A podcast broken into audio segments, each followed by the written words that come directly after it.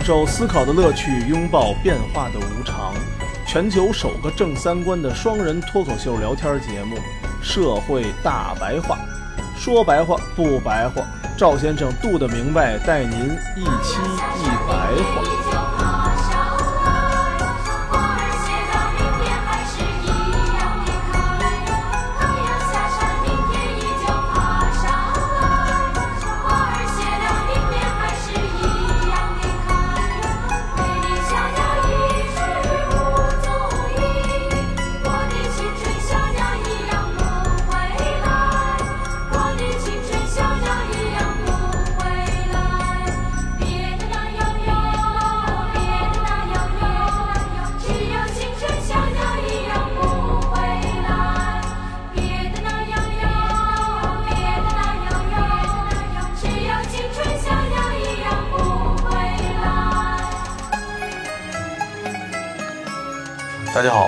欢迎收听我们社会大白话，我是赵先生，对面呢还是我们杜的明白。大家好，嗯，马上二零二零年了，是吧？也要迎来这帮原教旨主义们的百年大庆了。嗯，穆斯林兄弟会百年大庆 听着就好像挺有号召力的啊。啊，嗯，这一看就觉得是个有的玩的事儿啊。是啊，嗯咱们接着说啊，这个穆斯林兄弟会成立完了以后啊，到了二战结束以后，嗯伊斯兰国家的人民在民主主义的领导下，就为了争取民族独立和解放啊，实现国家的振兴强盛，成立了世俗的民族主义政府。政治法律基本上都是按照西方世俗民族国家模式建立的。伊斯兰教在国家政治生活中的影响就进一步下降了。比如说上期说的土耳其，嗯还有伊朗、叙利亚、埃及，伊斯兰基本上脱离了政治，成为了信徒的私事儿了，嗯，就是你自己信自己的，跟国家已经没有什么关系了啊这些国家倒是中国球迷们都不陌生。啊？是吗？对，天天被啐嘛。土耳其、伊朗、叙利亚都对都啐过咱们都是吧？不是被啐过啊？都啐过咱们 啊。有事儿没事儿，人家过个庆典就过来啐咱们一下。赢过谁呀、赢过好像偶尔偶尔赢过一两次叙利亚吧。然后这次不是又输了吗？那个里皮走人，反正就这几个国家啊，伊斯兰教就基本的脱离了政治，成了信徒的私事，也就是走上了咱们上期说的伊斯兰现代化主义的道路。嗯伊斯兰原教旨主义呢，始终都是边缘化的。但是到了，就是偷偷摸摸整的那时候。但是到了六十年代到七十年代啊，嗯由于伊斯兰世界各国内部的世俗化、西化发展太快了，各国都面临着失去自身伊斯兰特征的危险。哦，就是你再发展啊，就跟西方人一模一样了。那可不是吗？嗯看漫威是吧？听着小甜甜布莱尼，那肯定就这样了啊，对啊，啊！是吧？就跟咱们之前说的，一起玩说唱，不是就国家统一了吗？啊，可不是吗。同时呢，民族主义内政和外交呀又出现了问题，强人政治纷纷倒台。因为虽然独立了，但是外交上还是弱国，弱国就无外交。嗯所以呢，斗争性更强、更有丰富政治色彩的伊斯兰原教旨主义就开始抬头了，因为他们更能表达中下层穆斯林群众的愿望。主要是没让人们过上好日子。对，本来就弱，跟那个外国打交道的时候就不占便宜。嗯，他原来那么大一个伊斯兰国，正经听着啊，可能真的大多数听众都不知道的，或者想象不到，原来一个伊斯兰国有这么可怕。所以呢，现代的伊斯兰原教旨主义在伊斯兰传统主义难以承担复兴伊斯兰世界历史使命的情况下，就成了一个寻求改变现状的另外一个选择了。可以说呢，伊斯兰原教旨主义的产生的本身就是对伊斯兰传统主义的一种否定。他认为宗教附属于政治的政教联合模式不可能解决穆斯林社会当前的问题。嗯，那是肯定的。只有恢复神权至上的政教合一制度，才能迎接新时代的挑战。虽然伊斯兰原教旨主义在复兴宗教、纯洁信仰方面与伊斯兰传统主义一脉相承，但是在社会政治模式的主张上，则是大相径庭的。因此，伊斯兰原教旨主义与伊斯兰传统主义在实践中是既有合作又有斗争。另外呢，伊斯兰原教旨主义和伊斯兰现代主义呢，那就是完全的水火不容。嗯，不是事儿了。那个还能合作合作，这个连合作都合作不了了。伊斯兰原教旨主义就是要推翻世俗政权，建立政教一体的伊斯兰神权政治，彻底清除西方的影响。伊斯兰现代化主义呢，是要政教分离，学习借鉴西方模式，建立现代社会制度。他们之间就存在着根本的分歧。嗯，你可以学呀，学完了之后，我们过得越来越不好了啊！对，那学个屁呀！那还学个屁呀？对不对？本来踩在世界经济上升那几个阶段，你都不行，那现在全球经济放缓，那就更不行了，那就更就完蛋了，底层人就快凉凉了。西方国家都不行了。对你别说你这么一个不知道哪来的，咱们就看到为什么他们那边啊分了好几个派。他们自己就没有统一。你看，有这个原教旨主义的，有传统主义的，还有现代主义的，代表谁利益说的人都有，还是这一点。但最后呢，还是代表老百姓的最有戏，还是代表老百姓的，现在是最能折腾的啊。为什么伊斯兰国弄这个东西啊，跟整个的西方文化永远的在打，从根本上啊就不可能融合到一块儿去。嗯，对伊斯兰原教旨主义啊和现代西方文明啊，第一个矛盾就是民族国家和伊斯兰共同体的矛盾。嚯，听着这矛盾就是个大矛盾。之前咱们在聊民族的形成的时候，咱不是说过吗？有一个东西叫想象的共同体。这个民族主义啊是现代的产物，它的核心是资产阶级，没有资产阶级也就没有民族国家这么一说。同时，它也是资本主义进行全球化贸易的基础。民族主义本身就是一种世俗化的形态，构成现代民族国家主要的因素就是共同的历史文化、语言、学院、地域。但是，宗教并不是被看作构成民族的主要因素，其最高原则就是维护民族国家的主权利益。民族国家。发源于中世纪晚期的欧洲，成熟于近现代资本主义革命，伴随着殖民帝国的侵略和扩张，然后遍布全球。咱看《古兰经》啊，《古兰经》对人类共同体的描述使用的是“乌马”这个词儿，指的是被派遣了先知的特定人群。乌马指的是一个具有统一信仰和行为方式的。人类群体既不是血缘关系，也不是相同的语言和地域。在伊斯兰盛行的时期，穆斯林乌马变得空前强大，包括了众多民族国家。这咱们刚才说了，那一大片全是，成为了维持这一庞大穆斯林共同体的有效统治。统治阶级，无论是各个时代的哈里发还是苏丹，都不但宣扬伊斯兰教的统一性，强化穆斯林共同体宗教信仰的共同属性，弱化帝国之间各民族自身的文化传统和独有特性。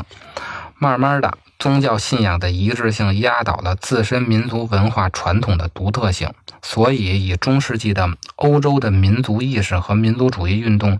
日渐高涨的趋势相反，伊斯兰世界民族意识是越来越淡化的。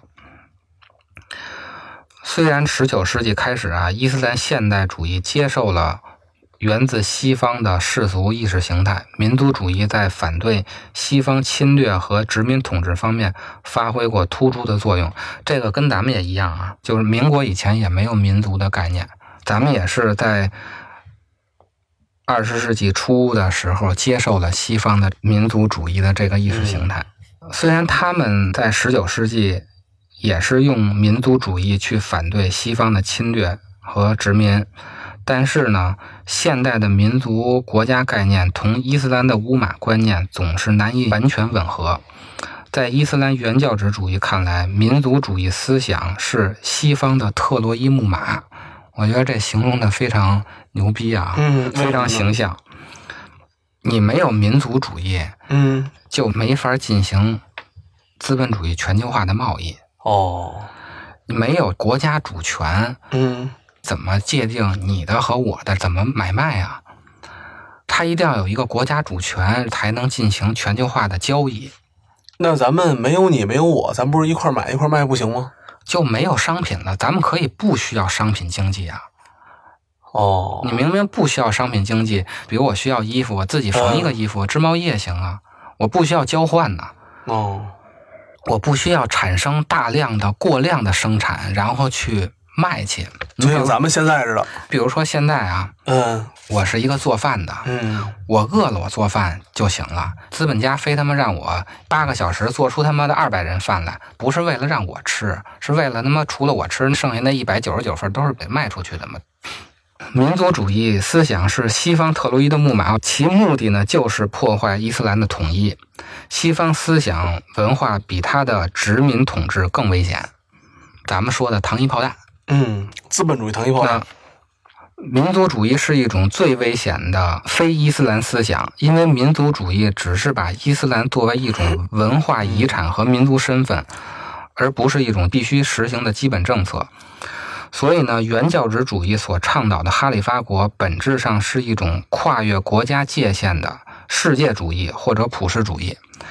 人家倡导的也是普世主义，嗯但是跟现在美国倡导的那个普世主义不是一个东西，所以它必然得打。嗯，对，它是一场涵盖全球穆斯林世界的革命，所以在伊朗伊斯兰革命以后啊，霍梅尼才会输出革命，导致两伊战争。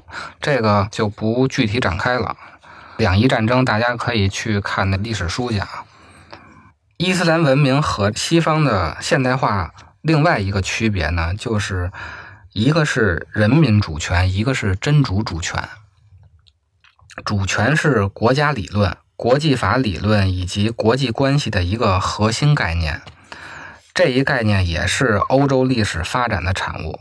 欧洲中世纪啊，也是基督教凌驾于整个欧洲社会的统一权威。历史课学过，还有嗯赎罪券什么的啊。但是到了十六世纪，文艺复兴、启蒙运动、宗教改革，使得教会权威啊被削弱了，世俗的绝对王权崛起了，皇上不再听大教主的了。在威斯特伐利亚条约后啊，就确认了国家主权的概念，这个也是历史事件，大家自己搜一下去吧，因为这个展开了都说实在是太长了。太大了是吧？一开始国家主权是中央集权的君主专制，但是到了卢梭提出社会契约论的时候，就有了人民主权的理论。原来是君主主权，就是皇上说了算，跟咱们一样、啊。服从就完了对，后来是人民说了算。人民主权对君主主权的否定和批判，是近代资本主义发展的产物。主权存在于全体人民，国家只是契约的产物，这就开始了现代化了啊，嗯就是咱们现在理解的这种主权国家了。但是在典型的伊斯兰教义中啊，真主拥有最高的权利。如果套用西方的主权概念，它其实就是真主主权。但是从四大哈里发以后啊，五麦叶王朝和阿巴斯王朝开始，其实就变成了独裁的世袭帝王，伊斯兰教法就沦为了王权的统治工具。所以后来的各个伊斯兰帝国和王朝口头上是真主主权，实际上就是君主主权。咱们要说的原教旨主义啊，就是要恢复真正的真主主权。万物非主，唯有真主，那最后不是还得有人做主吗？这就是问题啊！对吧？这就是问题啊！啊，你 最后还是哈相当于里发吗，还是哈里发？那哈里发谁当啊？还是人当还是人当？人谁？还是兄弟会们？啊？他老大哥救世主，对啊，对吧？大救星，啊，嗯。但是理论上他们是有一个超越的真主在的。嗯，万物非主，唯有真主啊！就是咱们吃拉面时候上头写那字儿，是吗？就那个啊啊，就写着万物非主，唯有真主，就是那个。啊。下次那个 朋友们在那边可以发到我们这 QQ 群里什么之类的。嗯，这句话的意思啊，就是全部的主权属于真主，人类呢只是有相对的主权。嗯第三个西方现代化和伊斯兰世界的区别呢？西方现代化是政教分离的，伊斯兰世界是政教合一的。从一七九一年美国宪法第一修正案规定啊，国会不得制定设立宗教或限制其自由实践的法律，就确定了政教分离和宗教自由，你爱信什么信什么了。其实从四大法里哈之后啊，名义上哈里发还是宗教领袖，实际上他是世俗君主，所以那个时候，说实话就已经开始政教分离了，但是一直没有在制度上彻底的实现政教分离。直到二十世纪，土耳其开始废除哈里发制度，伊斯兰世界才开始了第一次的政教分离，才是官宣。原教旨主义呢是。家庭也是民族，宗教也是国家，精神也是运动，经书也是利剑，重置哈里发制度，重建政教合一的神权政体，这个是原教旨主义的诉求。真跟演电影似的啊，是不是？刺客信条啊什么的。所以，它这个东西啊，根本上就是无法调和的。伊斯兰原教旨主义与民族主义为核心的伊斯兰现代化主义是截然对立的意识形态。前者是要建立真正的伊斯兰国家和社会，后者是希望维持现存体系，通过改革来增加力量。两者都是以伊斯兰为旗帜，以振兴伊斯兰为目的，途径却是相反的，所以他们内部也打。是。伊斯兰现代主义运动啊，在伊斯兰各国是由各种世俗民族主义政党所领导的。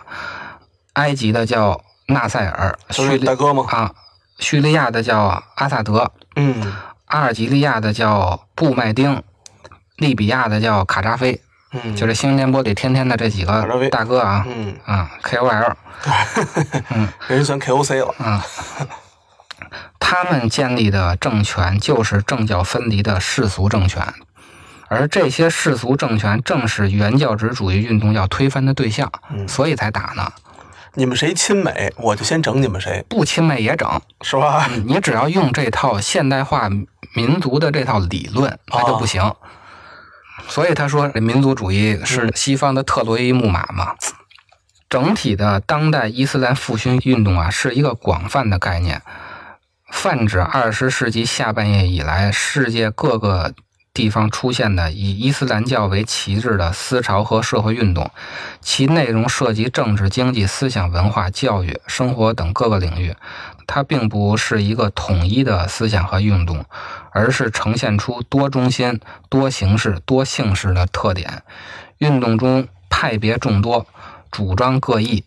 其中反对世俗化和西方化，要求改变现存的政治和社会秩序，主张严格遵循《古兰经》和圣训，返回伊斯兰的初始教育，是当代伊斯兰复兴潮流中最激进的主张，被广泛的称为伊斯兰原教旨主义。嗯，但是啊，这个伊斯兰教原教旨主义并不单单一切按照《古兰经》的教导行事。虽然伊斯兰教原教旨主义表现出了强烈的复古倾向，但是他们从来没有提出过回到过去的生活方式，完全抛弃现代的模式。实际上啊，伊斯兰原教旨主义追求的是一种以伊斯兰为基础，能够摆脱现实困境、面向未来而不是过去的政治和社会秩序。实际上，很多当代伊斯兰原教旨主义运动的领导人是受过现代教育的，嗯，很多都是西方教育的知识分子。之前有西方媒体报道过啊，至今为止有超过五百名的伊斯兰国的成员是来自法国和英国。哦，伊斯兰战士里先后有超过两千名欧洲人及一百多名美国人。哇！整个伊斯兰意识形态话语非常强调通过伊斯兰教原教旨主义生活方式的推广来对抗西方影响下的物质主义。嗯，所以有的学者就说呀，伊斯兰国呀，他们不是中世纪的人入侵我们当代世界，而是现代性自身产生的抗议形式。就跟没事咱整一佛系似的呗。哎，对对，有点这路子，有点这路子。就我们没有什么攻击性嘛，我们不好好上班，我们干嘛？我们要佛系。咱们节目啊，近半年呀一直在批判现代性，整个这现代性哪儿不好，咱都说了一个遍啊。是，基本上两个，在全中国算是站在非现代性最高的城市的人，嗯，天天批判现代性，天天批判现代性。这个现代性确实有很多问题啊，但是呢，咱们批判完了以后啊，咱们没有抓手。对对，咱们有兄弟会。对，咱们有兄弟会，咱说完这儿不好那不好吧？没辙，咱也，咱也没什么辙。虽然咱们啊。进入到后现代以后，也出现了类似的解决办法，就是国学热批判现代性的，还有回归传统的思潮，田园牧歌的生活，像李子柒那样的，天天回去种地去啊，这都是后现代反现代性的一些个体事件啊。但是从根本上，咱们没有超验的信仰，本身咱们就是一个世俗文化，没得抓，没抓手。而伊斯兰文明在面对。现代性带来的负面因素时，它是有抓手的，好战嘛。这里显得